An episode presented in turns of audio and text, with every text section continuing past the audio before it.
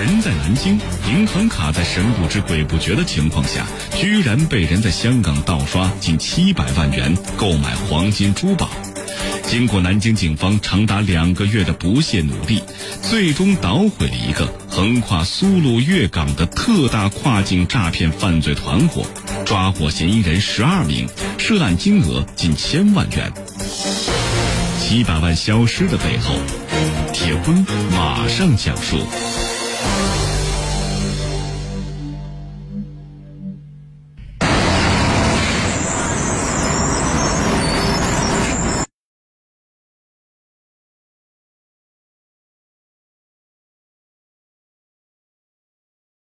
熙熙攘攘，人潮汹涌。四月十二号的中午，在中环国际金融中心一家珠宝，看到来了一名大客户，店长赶忙让几个店员一起和这名男性顾客进行选货。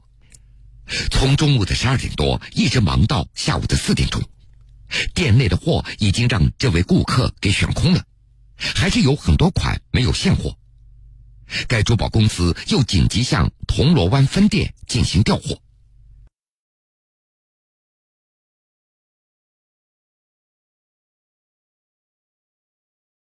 这名顾客他是有备而来的，因为他带着一个大大的行李箱。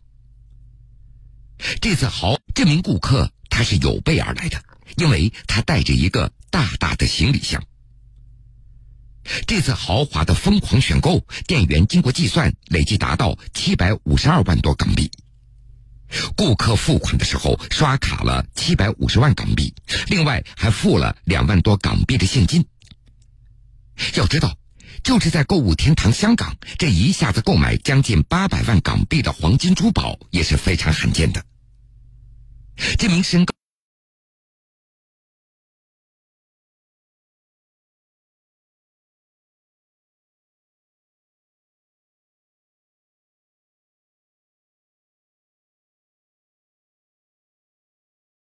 机收到了一条信息，信息显示，他的银行卡在香港某 POS 机一次性消费了将近七百万元。这怎么会一下子消费这么多呢？高先生立即向家里人以及公司的会计进行咨询，发现并没有人用卡到香港进行消费。高先生他立即就反应过来了，自己的卡肯定被盗刷了。他赶紧向南京市公安局秦淮分局报警。高先生告诉警方，说自己卡里本来只有几十万，另外一笔钱六百多万，那是自己的一个朋友当天分七次给他打过来的。这笔钱是高先生之前借给朋友做生意周转用的。因为涉案的金额非常巨大，警方立即成立了以刑侦局、秦淮分局等单位组成的案件合成专案组，开展了。案件侦破工作，在侦查的过程中，警方首先从这家香港中环的黄金珠宝店入手，一部分的警力南下广州，通过香港珠宝公司的内地的分部联系到这家珠宝店当时接待这名神秘顾客购物的店长。店长表示对这名男子的印象非常深刻。不仅如此，店长还给警方提供了当时店内的监控录像。但是，对这名男子的具体身份，警方仍然是不得而知。因为不知道身份，这条线索就这样断掉了。民警分析，既然受害人的卡是盗刷的，这肯定是卡的信息源和密码被泄露出去了。那么，能不能从刷卡的源头来寻找线索呢？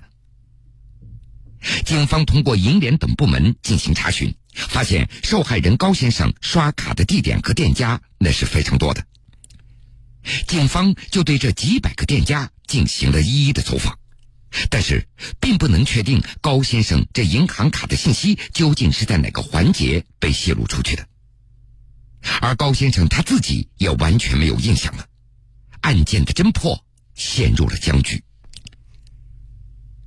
一直到今年六月份。受害人高先生提供了一条线索，引起了警方的注意。原来，高先生在自己的银行卡被盗刷以后，立即向所在的银行进行了挂失冻结，但是卡内还有几万元没有被嫌疑人给取走。另外，在案发以后，银行卡虽然被冻结了，不过还有被其他人所查询余额的痕迹。警方经过分析，一下子就明白了，原来嫌疑人在得到受害人的银行卡以后，并没有一下子刷光，在买黄金以后，自己还支付了两万多的港币。主要原因那是涉及到跨境汇率等这样的问题。嫌疑人应该是担心，如果全部刷完卡内的钱以后，因为汇率原因会使这张卡的余额不够而刷卡失败。这样的话，受害人就会立即发现情况而冻结这张卡。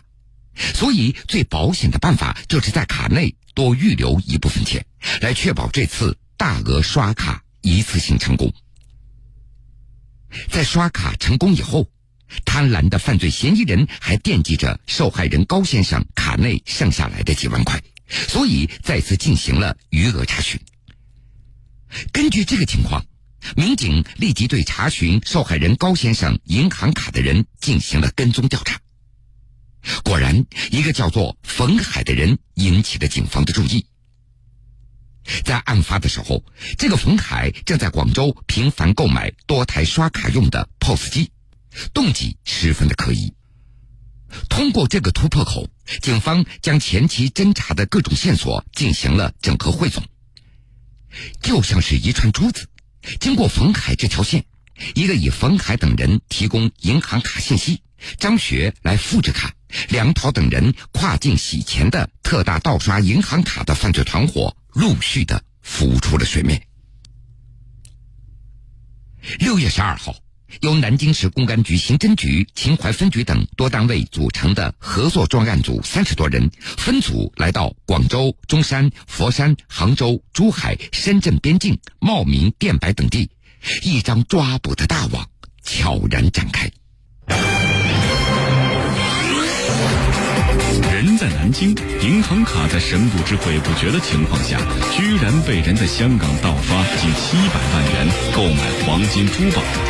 经过南京警方长达两个月的不懈努力，最终捣毁了一个横跨苏鲁粤港的特大跨境诈骗犯罪团伙，抓获嫌疑人十二名，涉案金额近千万元。七百万消失的背后，铁坤继续讲述。六月十二号，南京警方在广州设立了抓捕指挥部。但是，这个时候台风苗百正在从深圳登陆，直抵广州，而警方在准备抓捕的时候，也遇到了意想不到的困难。有的嫌疑人躲藏起来，失去了踪迹；有的在香港还没有入境；有的行踪飘忽不定。这一下子就打乱了警方的部署。此时抓捕的主要难度还在于，这个案子的几十个嫌疑人那都在一条线上。牵一发而动全身，专案组就决定几个点必须要同步开抓。如果抓到其中的一个人，那么其他人必然如惊弓之鸟，如鸟兽散。警方必须是争分夺秒，一场和时间赛跑的抓捕行动从六月十六号拉开了序幕。一个由三十多人组成的八个抓捕小组全部开始行动。随着专案组广州指挥部的一声令下，抓捕行动从六月十七号零点全面开展了。最先落网的是在上海某家宾馆的深圳人张伟。张伟因为与这个案件的主犯联系比较多，经过警方研判，他应该与复制银行卡有着千丝万缕的联系。六月十六号，正在杭州西湖和朋友旅游的张伟，他做梦都没有想到。自己的一举一动早就被警方给盯上了。六月十七号凌晨，随着指挥部的指令到达，早已被警方牢牢监视的张伟，在上海的一家宾馆中顺利的落网。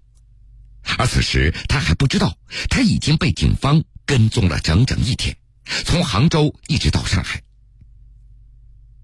但是在六月十七号凌晨两点多，广州组的抓捕行动却传来一个不利的消息。这本来应该到案的这个案件的主犯冯凯却突然失踪了。冯凯是这个案件中的主犯之一，受害人王先生的银行卡的泄露复制，应该都是这个冯凯所干的。能否找到他，也直接关系到这个案件是否能够成功告破。因为受到台风的影响，当时的广州还下着倾盆大雨。这个时候，警方得到一条消息，说冯海是驾车走 G 幺五高速，从茂名到广州，又要开始新的一轮作案了。本来广州抓捕组的计划是，既然已经掌握了冯海的车子，那么抓捕他也是轻而易举了。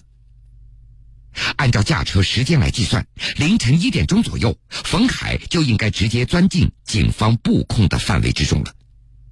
可是已经是凌晨两点了，在茫茫的大雨当中，冯海居然随着大雨变得无影无踪。这人难道就这样奇迹般的消失了吗？抓捕组决定要冒着大雨，直接上高速，对几个服务区进行寻找。